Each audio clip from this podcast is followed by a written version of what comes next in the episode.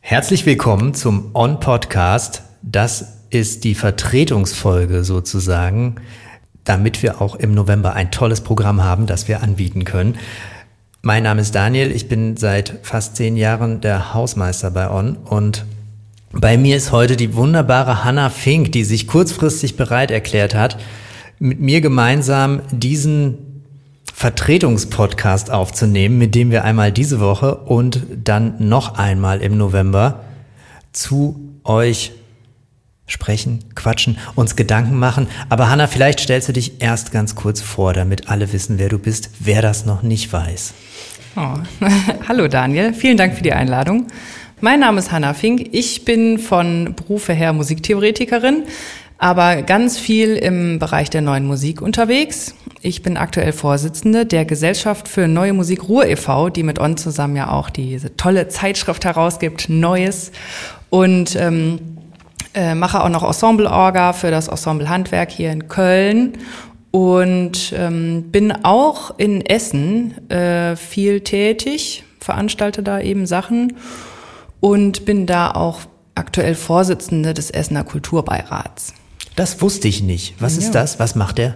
Äh, der Essener Kulturbeirat ist eine ähm, Zusammenstellung, äh, ein Gremium, äh, was die Politik beraten soll und gleichzeitig aber auch ähm, selbst aktiv Impulse setzen soll für die Kulturpolitik. Und das sind, äh, wie, wie, wird der zusammengestellt? Wird er gewählt? Äh, ja, der wird leider nicht gewählt, sondern der wird äh, von, also den gibt's jetzt seit diesem Jahr, ähm, ist der neu zusammengesetzt worden, hat eine neue Satzung bekommen und so weiter. Und ähm, der wird vom äh, Rat der Stadt äh, in Zusammenarbeit mit äh, Kulturverwaltung äh, ja sozusagen einberufen für mhm. die Dauer einer Amtsperiode und ähm, da sitzen so sehr viele, die, also es gibt stimmberechtigte und nicht stimmberechtigte Mitglieder und die stimmberechtigten Mitglieder sind in der Regel alles ähm, Kulturproduzentinnen und Kulturschaffende aus Essen, die frei arbeiten.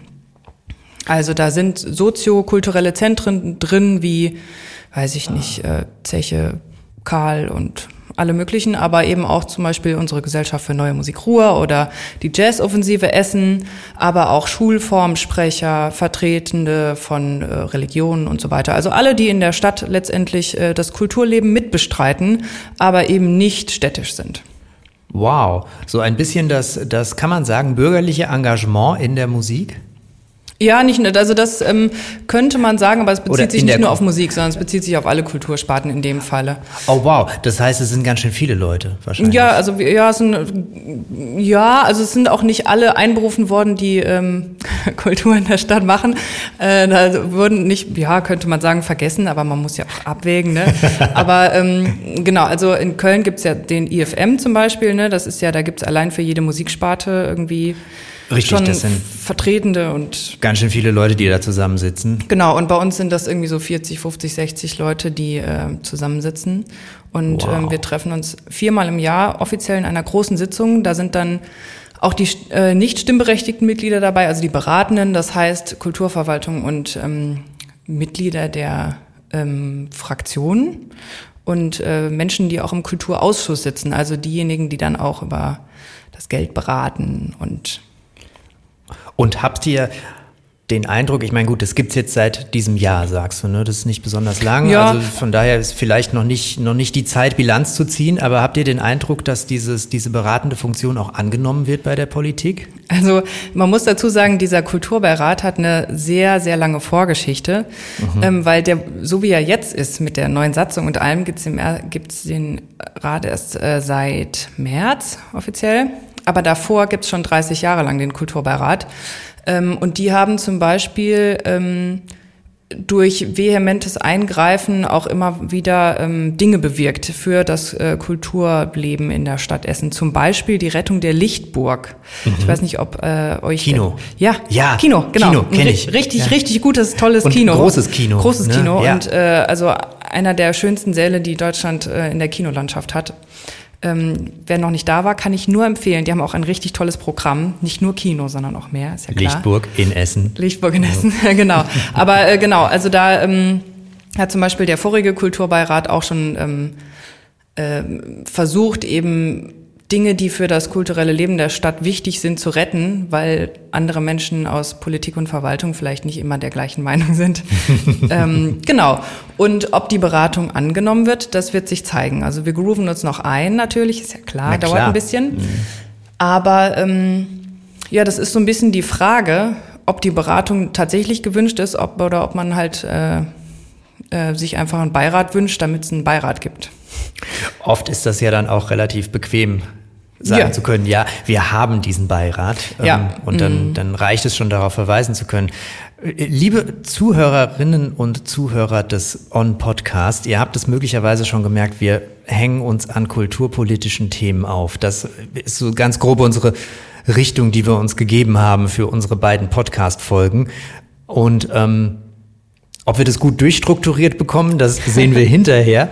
Aber ich finde, das hat jetzt schon einigermaßen gut angefangen. Ich finde, ähm, bevor wir angefangen haben, uns hier auf die Record-Taste zu drücken, haben wir uns kurz überlegt, ob, äh, ob Kulturpolitik immer auch auf der Seite der Kultur steht eigentlich oder wieso die Erfahrungen damit sind, ob Kulturpolitik für Kultur gemacht wird oder ob, äh, ob Kulturpolitik letzten Endes doch vielleicht weiß ich nicht, ist Politik nicht auch immer irgendwie so ein bisschen Klientelpolitik? Wo sind die, wo sind die Wählerinnen?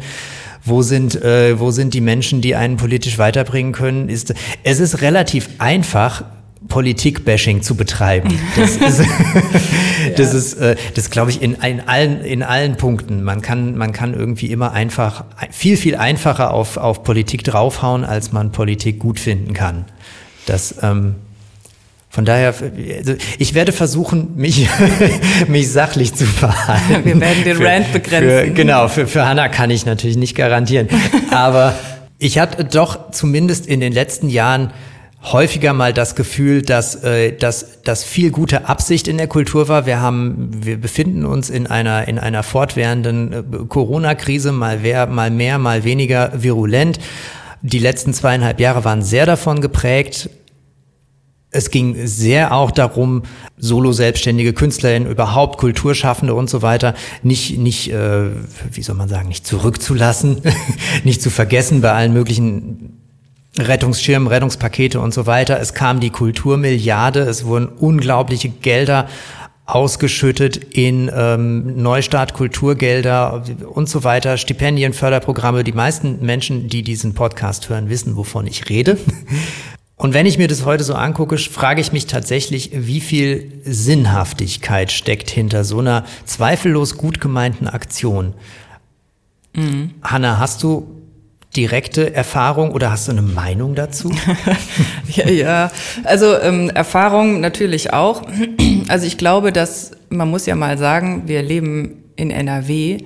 Das heißt, wir haben eines der Bundesländer erwischt, die wirklich sehr gut für ihre KünstlerInnen-Szene noch gesorgt haben im Vergleich zu anderen. Das muss man wirklich mal sagen. Das stimmt. Ähm, und ähm, der Etat soll ja auch jetzt trotz allem auch äh, schön weiterhin erhöht werden. Äh, also auch das ist erstmal gut. Und ich glaube auch, ähm, dass äh, unsere Künstlerinnen und Künstler, KomponistInnen, MusikerInnen alle ähm, Stipendien beantragen konnten.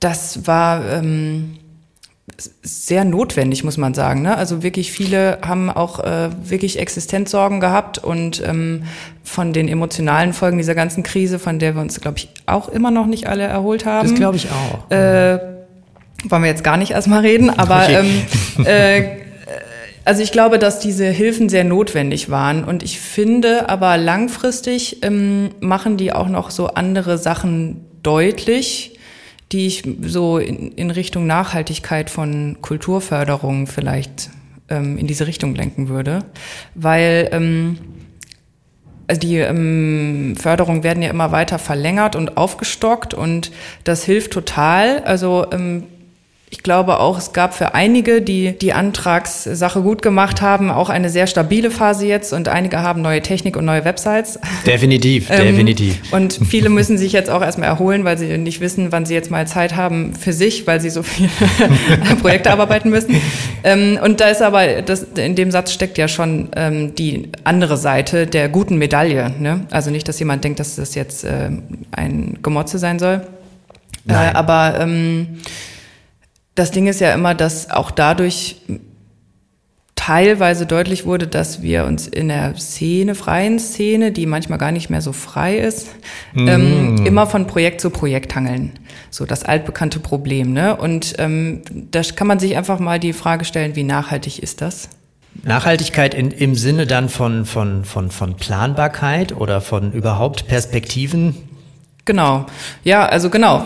Was mache ich jetzt, wenn ich mich als Ensemble, als Trio, wie auch immer, ähm, zusammengetan habe und ähm, wirklich gut gearbeitet habe, Anträge gestellt, ich habe Projekte gemacht und so weiter. Und was kommt denn dann?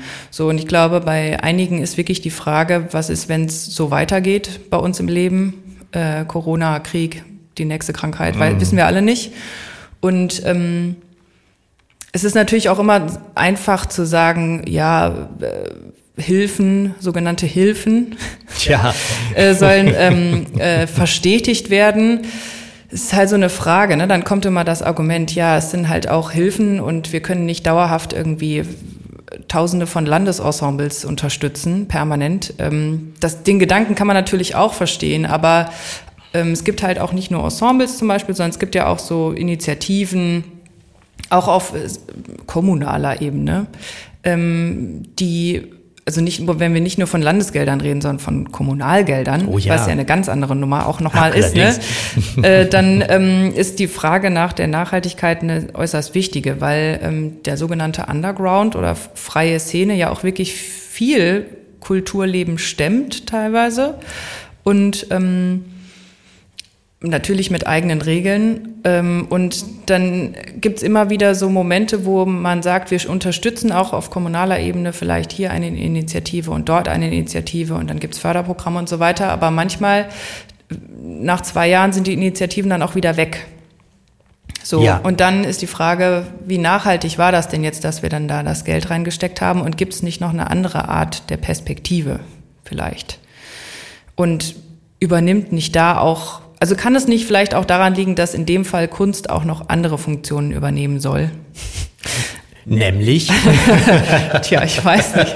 Stadtteilarbeit, ja, Sozialarbeit, ja. Mhm. Care-Arbeit, Entwicklung, Stadtteilentwicklung, so diese ganzen Sachen. Ne? Also ähm, ja, das, das Prinzip der, der, der Nachhaltigkeit hat mich tatsächlich auch oft umgetrieben im, im, im Zusammenhang mit, mit diesen ähm, mit diesen wirklich sehr, sehr gut gedachten, sehr gut gemeinten Hilfen, Unterstützung, Förderungen, die da jetzt so gekommen sind.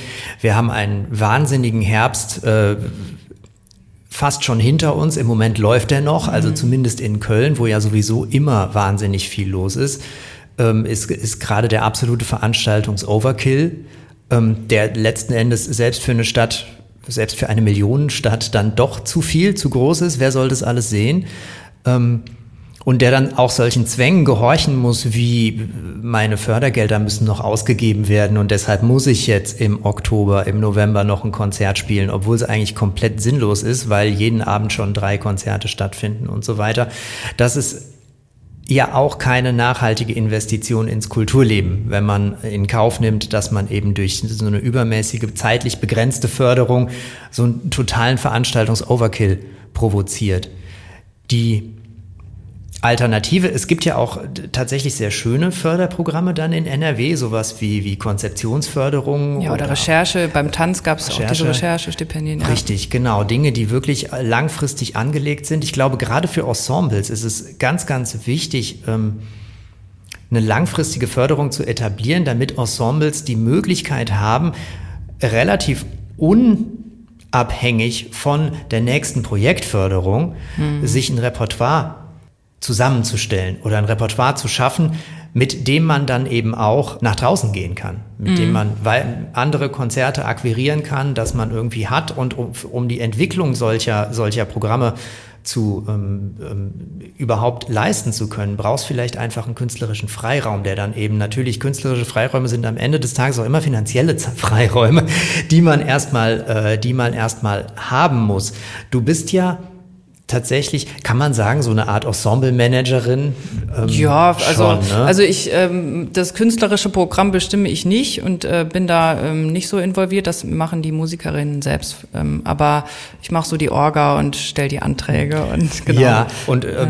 liege ich, liege ich falsch? Ist das oder ist das, äh, ähm, ist das tatsächlich ist meine, meine, geht meine Beobachtung da in die, in die richtige Richtung? Denn so stelle ich es mir ehrlich gesagt vor. Aber ich habe ehrlich gesagt, äh, freue ich mich, wenn du jetzt mit Expertise darauf antworten kannst. Ähm, also genau, dieses äh, immer projektabhängige ähm, Arbeiten ist sehr anstrengend und ähm, mit immer wieder auf Projekte zugehen ich glaube, was häufig vergessen wird, ist, dass es auch für die Konzeption von Projekten ja auch Zeit braucht und Geld braucht. Und wenn man diese Zeit überhaupt nicht hat, ähm, ordentlich sich Projekte zu überlegen, das braucht ja auch richtig viel Vorlauf. Du musst Leute fragen. Vor allem, wenn du international arbeiten willst, brauchst du einfach die Zeit dafür. Und da ist zum Beispiel dieses Programm der Ensembleförderung wirklich hilfreich. Und es ist auch mhm. hilfreich, dass die gesagt haben, äh, ihr könnt vielleicht noch mal äh, entweder verlängern oder ähm, äh, nochmal irgendwann beantragen. So, ne? Also das ist so eine Aussicht, die hilft, eben, dass man in Ruhe mal konzeptionieren kann. ähm, und das ist sehr begrüßenswert, dass das zum Beispiel einfach verstetigt wird. Was ich auch durchaus verständlich finde, ist, dass ähm, im Musikreferat äh, beim Land gesagt wird, wir wollen nicht mehr nur ein Festival nach dem anderen haben, sondern ähm, wenn, dann macht doch mal regelmäßigere Konzertreihen, so damit das Ganze auch irgendwie die Chance hat, langfristig verstetigt zu werden, in der Gesellschaft verankert zu werden und so weiter. Und das mh, mm, ist schön formuliert und ähm, wenn man aber sich die Realität anguckt, dann muss ich ja natürlich trotzdem, wenn ich jetzt zum Beispiel keine Ensembleförderung habe oder ein Ensemble bin, was jetzt gerade erst anfangen will oder noch nicht immer ein Ensemble bin, sondern ein Verein oder Solo, ja. dann ähm, muss ich natürlich etwas äh, beantragen, wo es heißt, wir fördern nur drei Jahre in Folge ich kann meine ganzen Projekte ja. irgendwie erst eigentlich ab Mai beginnen. Also ich, ich weiß noch, früher habe ich dann gedacht, okay, dann machen wir im Februar das nächste Konzert. ja, das äh, kann man sich. Also das ist kein Wunder, dass von Januar bis März mau ist, ne? Ja. So diese ganzen Sachen. Und dann, ich finde, da wird so der, der kleine Fehler da drin klar, ohne dass das ganze System jetzt äh, in Frage gestellt wird oder so, ne? Also, mhm. sondern daran wird so ein bisschen klar, wie dieser Mechanismus funktioniert. Und ähm, da ist irgendwie auch so eine gläserne Decke drin. So, weil ja. wenn ich ähm, jetzt ein großes äh, Festival bin oder ein großer, weiß ich nicht, Verein, eine Gesellschaft oder so weiter, dann kann ich natürlich auch Jahre im Voraus planen oder muss das vielleicht auch, ne? Und wenn ich das aber nicht bin, dann bin ich wieder davon abhängig, dass ich bis Mai warten muss und dann gucken muss, ob das alles tatsächlich so klappt oder nicht. Und da helfen diese ähm, mehrjährigen Förderungen, die jetzt auch überall in den Kommunen zum Glück immer mehr gefördert werden, die helfen wirklich, weil die das Problem so erkannt haben. Ähm, ändert natürlich aber trotzdem nichts, dass man in der freien Szene ist und sich immer wieder jedes Jahr Geld besorgen muss. Das gehört ja. dazu. Ja. Das ist leider und man muss der Stand der Dinge. Genau, man muss aber dazu sagen, es gibt ja noch Geld, was ich mir besorgen kann. Auch also, das ist richtig, ja. also äh, in anderen Ländern sieht das ja, glaube ich, nochmal anders aus. Ne? Also ähm, und damit meine ich nicht Bundesländer, sondern andere Länder. Ähm, da gibt's vielleicht auch in England zum Beispiel irgendwie große Fonds, ne, mhm. die national funktionieren, aber eben nicht von den Kommunen äh, kommen.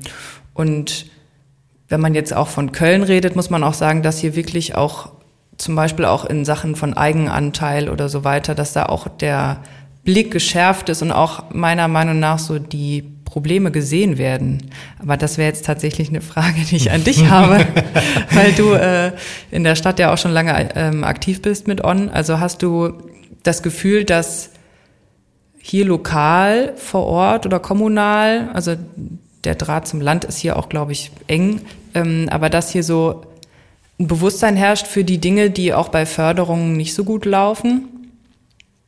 Ja, das glaube ich schon. Ich glaube auch, und äh, das ist, glaube ich, ein ganz wichtiger Satz, den man zumindest einmal in so einem Gespräch fallen lassen sollte, um den ganzen Kontext so ein bisschen herzustellen, dass wir in NRW allgemein und in Köln im Besonderen, was Kulturförderung angeht, immer noch auf so einer kleinen Insel der Glückseligen leben. Das geht deutlich schlechter, das geht deutlich schlimmer und das geht mit deutlich weniger Geld. Voll, ja.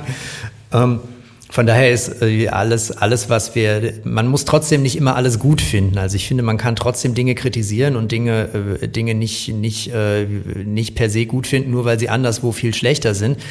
Aber nur zur Einordnung, das ist hier schon alles relativ gut.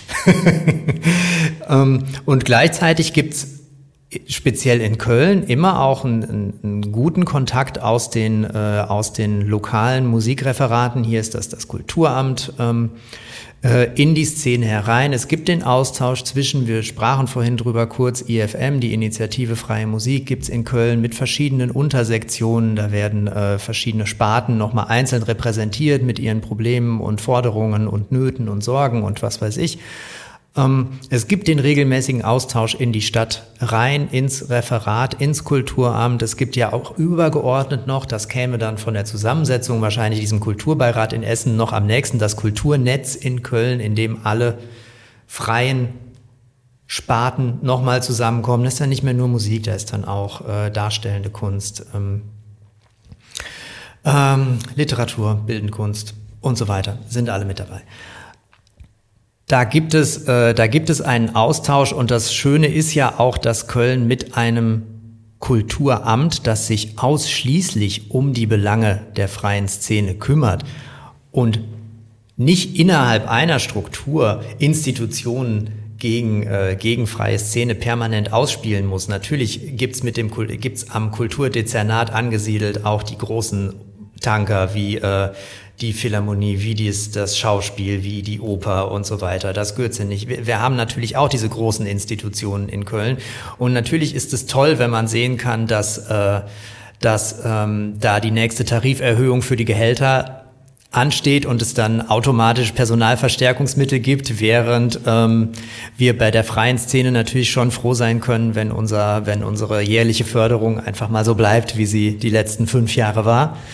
Ähm, da gibt es natürlich Schieflagen und so weiter, aber zumindest muss sich der Musikreferent im Kulturamt nicht noch selber die Gedanken machen, wie er Gewichte zwischen freier Szene und Institution. Und ich glaube, das an sich ist schon mal eine ganz vorteilhafte Ausgangsposition, dass man wirklich sich konzentrieren kann, wo geht's in der freien Szene wo ist da noch Verbesserungsbedarf? Wo können wir Dinge, wo können wir Dinge speziell angehen? Ähm, die Stadt arbeitet gerade an, auch an Raum. Raum ist so eine Sache, ne? Raum mhm. ist immer so eine Sache. Ist immer eine Sache. Ja. Alle, alle brauchen Raum. Alle brauchen Räume, um proben zu können, auch langfristig proben zu können, nicht nur projektweise proben zu können, sondern wirklich, ähm, Davon gibt's permanent zu wenig. Deshalb, äh, da, da ist eben auch gerade die Stadt dabei, äh, äh, Dinge zu erschließen und zu unterstützen und so weiter. Ähm, Eigenanteil äh, sprachen wir auch kurz drüber. Es ist, es ist eine ganz, eine ganz schlimme ganz schlimme Sache im, im Fördersystem, die aus einer Zeit kommt, die, die heute überhaupt nicht mehr verfängt. Also allein die Forderung nach einem Eigenanteil ist vor der Höhe der, äh, der zur Verfügung stehenden Fördermittel und der Lebensrealität, in der sich ganz, ganz viele KünstlerInnen befinden, ist es eigentlich fast schon zynisch. Aber das ist vielleicht nochmal ein äh, Thema für einen anderen Podcast. ähm, trotzdem, also damit, es gibt, es gibt äh, das wache Auge dafür und es gibt äh, den wachen Umgang damit und es gibt vor allen Dingen eine Ansprechbarkeit auf lokaler Ebene. Ähm, und die, an diese Ansprechbarkeit würde ich zum Beispiel so einer Stadt wie Köln viel, viel eher auch attestieren, als, äh, so leid es mir tut, einem, äh, einem, einem Land, NRW, ähm, dass seine, dass seine Förderorganisation letzten Endes an Bezirksregierungen outsourced, die, äh, ähm, die auch für mich, der ich jetzt schon seit wirklich vielen, vielen Jahren hier in Köln bin, oft nicht richtig ansprechbar sind. Und ich glaube, vieles, äh, vieles in diesem Bereich, Kulturförderung funktioniert eben nicht wie, äh, wie Wirtschaftsförderung. Kulturförderung funktioniert auch nicht nach, äh, nach harten Evaluationskriterien. Man könnte natürlich nach Zuschauerzahlen evaluieren, aber das ist, ich weiß überhaupt nicht, wo ich anfangen soll. Das, also Kultur ist nicht nach, ist, ist nicht nach oder Kultur, Kulturarbeit, Kulturschaffung oder überhaupt Kunstschaffung, Kunstproduktion ist nicht nach denselben Maßstäben zu evaluieren, wie eine Unternehmensberatung äh, die Telekom evaluieren würde. Und deshalb äh, ähm, ist Ansprechbarkeit und dauernde Kommunikation zwischen Förderern und Akteuren irgendwie eine ganz, ganz wichtige Aktion. Und diese Ansprechbarkeit sehe ich zum Beispiel in Köln lokal viel, viel eher gegeben als auf Landesebene.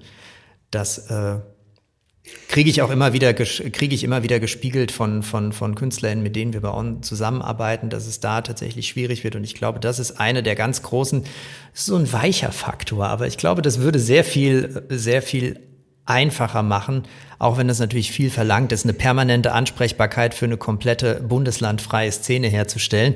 Aber man muss irgendwo anfangen. Ja, und ich finde, das hat auch ein bisschen was noch mit Wertschätzung zu tun. Also ja. wie und ähm, also Barrierefreiheit hat viele äh, Auswüchse ähm, im positiven Sinne, aber wie barrierefrei gestaltet, das fängt ja da schon an. Wie barrierefrei gestalte ich jetzt eine Webseite? So muss ich dann die Dame bei der Bezirksregierung kennen, die vielleicht auch noch einen schlechten Tag hat und dann werde ich direkt abgeschreckt oder werde ich äh, mit offenen Armen empfangen und jemand nimmt sich die Zeit, kriege ich alle Infos, weiß ich, dass wenn ich zehn Prozent Eigenanteil habe, dass das ein Festbetrag ist, ne? so diese ganzen mhm. Sachen ähm, und äh, ich glaube, das ist mit relativ wenigen Mitteln gut zu machen und mir ist aber noch bei deinen Ausführungen Folgendes eingefallen, wenn wir über Kulturpolitik sprechen dann haben wir bis, letzt, bis jetzt ja relativ wenig über Politik geredet, sondern im Grunde über Verwaltung. Das ist wahr. Ne? Also ähm, das heißt, äh, ich glaube, wir sind, da stimmst du mir vielleicht ja auch zu, die Verwaltung ist für uns als Kulturschaffende in der freien Szene extrem wichtig, extrem wichtiger Ansprechpartner, ja. ähm, weil diese Menschen in der Verwaltung ja unsere Belange, Bedarfe im Blick haben, im besten Fall. Und ähm, das auch vielerorts haben und dann dafür ähm, Hände ins Feuer legen müssen und Richtig. sich anlegen müssen mit den Politiker und Politikerinnen vor Ort. Und dann muss man sich nämlich angucken, da hat auch der Kulturrat NRW, der ja auch ganz umtriebig ist, ne? also der, der immer wieder auch dahin guckt, wo vielleicht eben nicht mal Verwaltung sein kann oder wo, es gibt ja auch in mehreren Städten so Kulturbeiräte wie jetzt in Essen, ne? also mhm. Duisburg und also im Ruhrgebiet da auf jeden Fall ähm, sollen viele dieser Beiräte entstehen, weil man eben weiß, da gibt's noch mal anderen Blickwinkel auf das, was in der Stadt wichtig ist oder passiert, als es eine Verwaltung überhaupt leisten kann. Also ist ja auch die Frage, was, was kann man überhaupt, was kann eine Verwaltung überhaupt leisten und muss sie das leisten oder nicht? So, und dann ist aber die Frage, der Kulturrat NRW hat ja gesagt, äh, ich glaube 80 Prozent der Kulturförderung laufen kommunal mhm. und die werden ja jetzt auch aktuell so zeitweise, gemeindeweise, kommunalweise gekürzt auch. Und ähm, ja. das ist äh, auch eine Entwicklung, die natürlich nicht so begrüßenswert ist. Und im Gegensatz dann dazu wieder auch ein bisschen steht zu dem, was sich das Land auf die Fahne geschrieben hat, teilweise. Ähm, und das heißt, wenn wir über Kulturpolitik reden, haben wir zuallererst natürlich immer die Verwaltung im Kopf, die für uns auch in die Bresche springt. Ja, das ist, äh, das ist völlig richtig. Ja. Das, ähm und, und dann stellen wir uns mal die Frage, wer sind denn die PolitikerInnen? So, stellen wir uns vor, in so einem kommunalen Kulturausschuss, so, wer sitzt denn da? Ne? Und ähm, mhm. was kann man von unseren Politikern und Politikerinnen erwarten und wie langfristig kannst du auch Kulturpolitik äh, planen, wenn du nach Amtsperioden gehen musst? Das ist tatsächlich eine gute Frage. Es gibt natürlich auch in der, äh, in der Politik die sogenannten, die sogenannten, ich sag mal, Platzhirsche, die solche Ämter schon seit, seit 10, 15, 20 Jahren ausfüllen, die da einfach sitzen und da wahrscheinlich auch immer sitzen werden. Das ist nochmal ein ganz eigenes Problem von Kultur auf, äh, von, nicht von Kultur, sondern von Politik auf allen Ebenen, von der kommunalen bis hin zur Bundestags, äh, Bundesebene hoch. Ähm, und von denen könnte man dann schon so eine gewisse, ähm, so eine gewisse Kontinuität im, im, im Planen, im Denken, aber natürlich ist auch das immer, immer so ein zweischneidiges Schwert. Ich glaube, bei Politik, weil, weil Politik gerade ja auch äh, ähm, auf vielen, vielen Ebenen ein Ehrenamt ist, wo irgendwie ganz wenig, äh, ganz wenig zurückkommt. ähm, hängt doch, äh, ist dieser, ist dieser Grad wirklich Politik für jemanden zu machen, ähm, im Gegensatz zu Politik nach, ich sag mal so ein bisschen aus. Das ist jetzt böse, wenn ich sage Machtbewusstsein oder Geltungsbewusstsein oder wie auch immer. Ich meine abgeschwächte Formen davon, aber mir fällt dazu kein Wort ein. Das, ähm, es ist, glaube ich, ein, ein schwerer Grad und, und, es ist, äh, und es ist schwierig, wirklich alles im Blick zu behalten und Politik wirklich für, für andere Menschen zu machen und dabei vielleicht auch die eigenen Vorstellungen so ein bisschen hinter, hint, hintanzustellen. Ich, ich glaube, ähm, dass viele PolitikerInnen im Kulturbereich oder einige eigentlich auch gerne Kuratoren wären für ein Festival oder für ein großes Haus oder wie auch immer. Und ich glaube, dass da, äh, dass es da schwierig ist zu entscheiden, äh, zu unterscheiden. Äh, mache ich mache ich Programm, setze ich mich für ganz bestimmte Dinge ein oder äh, schaffe ich Möglichkeiten? Und das, ich glaube, das ist ein sehr, sehr kompliziertes, sehr, sehr kompliziertes Feld, auf dem man sich da bewegt. Und deshalb will ich da jetzt auch niemandem irgendwie vors, vors Knie treten. Aber ich glaube, dass es häufig da zu Missverständnissen kommt. Ich würde mir eine Politik wünschen, die vor allen Dingen äh, Platz schafft für, äh, ähm, ähm, auf dem sich künstlerische Nachhaltigkeit entwickeln kann.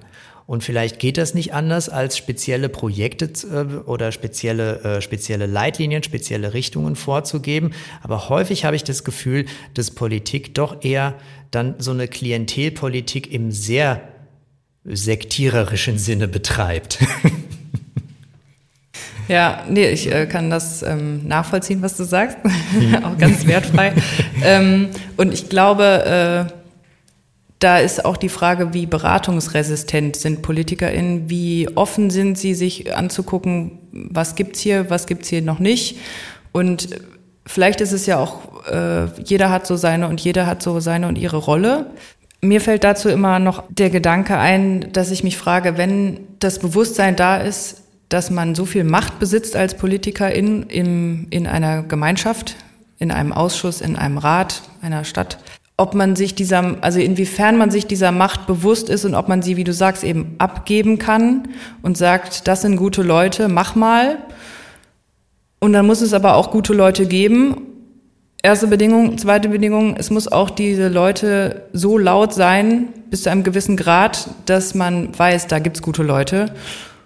Und dann ist natürlich auch noch die Frage, wenn du gut bist, aber nicht laut mhm. und nicht über die nötigen Kontakte verfügst, so, dann wird's schon mal schwieriger und dann kann man dann aber bitte auch die Erwartung stellen, dass jetzt alle trotzdem die ganze Zeit nach den guten Leuten suchen oder nicht. Also dieses so mhm. ne, Argument gegen Argument und so weiter. Aber ich finde schon, dass dieses Bewusstsein da sein sollte und ähm, dass an der einen oder anderen Stelle auch durchaus ein bisschen mehr ähm, Vertrauen in die lokale Szene gegeben werden kann. Weil wenn doch eins aus der Corona-Pandemie auch von PolitikerInnenseite meiner Meinung nach gelernt wurde, ist, ach guck mal, hier gibt's ja ganz viel.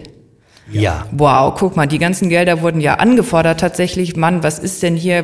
Boah, krass. So viel Kultur, so viel Ideen, so viel Potenzial. So, und jetzt ist die große Gefahr gleichermaßen, äh, dass dieser Gedanke wieder ad acta gelegt wird. So weil, okay, ja, jetzt ist Krieg und Mensch, jetzt müssen wir, keine Ahnung, irgendwas anderes bauen. Und nee, jetzt haben wir kein Geld mehr für Kultur, so, obwohl wir ja gerade erst noch festgestellt haben, boah, Kultur ist ziemlich wichtig für unser Land und für unsere Gemeinschaft eigentlich. Und ich wäre doch sehr stark dafür, dass wir diesen Gedanken weiterhin sehr laut hochhalten. Das passiert jetzt gerade, glaube ich, durch diese ganzen ähm, Initiativen für Publikumsrückgewinnung. Mhm, mh. ähm, das ist so die eine Seite, ähm, wo dieser Gedanke noch weiter trägt. Aber ich wäre wirklich stark dafür, dass wir einfach alle nicht vergessen, dass gerade auch durch diese Vielzahl an angeforderten Geldern doch immer wieder auch den PolitikerInnen, vor allem nicht uns, also ne, uns muss man das ja nicht sagen, aber nee. PolitikerInnen deutlich geworden ist, wie vielfältig Kultur vor Ort auch sein kann. Vorhin, äh, du hast vorhin kurz angesprochen und das würde ich gerne mit in die nächste Woche nehmen oder in die nächste Folge, denn ich glaube, es dauert zwei Wochen. Ähm, den, äh, den, den, ähm, da kam schon wieder so, so, so die leichte Relevanzdebatte hoch. Ne? Wir haben über die letzten zwei Jahre haben wir irgendwie äh, so eine arge Relevanzdebatten über Kunst und Kultur geführt und so. Und jetzt, äh, wo, wo Politik sehen kann, wie, wie reichhaltig diese Szene ist und so, haben wir auf einmal ein völlig anderes Setting. Wir haben, äh, ähm, wir haben Krieg, Krise und so weiter, Energie, das alles hängt miteinander zusammen. Und dann taucht auf einmal die Frage auf, und jetzt fällt die Kultur wieder hinten runter oder was, äh, was machen wir jetzt? Es gibt jetzt für Häuser, gibt es jetzt so Energiepreispauschalen, ne, damit die Oper nicht, äh, nicht Energiepreispauschalen, Quatscho, aber es gibt Hilfen, Energiekostenhilfen, ähm, damit die Oper über Winter nicht zumachen muss. Ähm, trotzdem muss wahrscheinlich die Heizung ein bisschen runtergedreht werden, aber es, äh, ähm, und die Frage, äh, die Frage ist doch vor diesen, vor diesen ganzen Problemen kann man sich da auch selbst als, als, als Kulturschaffender, Kulturschaffende, ähm, als Akteur in der freien Szene oder so auch mal hin und wieder die Frage bestimmt äh, äh stellen, ist das alles überhaupt sinnvoll, was wir hier machen? Also die Welt steht in Flammen und irgendwie ist es alles, äh, irgendwie, irgendwie lädt es nicht jeden Tag zum Aufstehen mit guter Laune ein. Und ähm, ist es dann, ist es nicht eigentlich totaler Quatsch? Also in einer Welt, in der, äh, in der ähm, in der Kunstwerke mit, äh, mit, mit Kartoffelbrei beworfen werden, um, äh, um, um, um aufmerksam zu machen auf die wirklich wichtigen Dinge, die uns gerade so umtreiben, sollten wir eigentlich nicht alle aufhören, das zu machen, was wir tun und uns stattdessen damit auseinandersetzen, die wirklich großen und wichtigen Probleme, anstatt hier so ein bisschen Kunst und Kultur zu machen. Ich frage sehr polemisch, aber ich würde, aber ich würde diese Frage, wenn du jetzt nicht direkt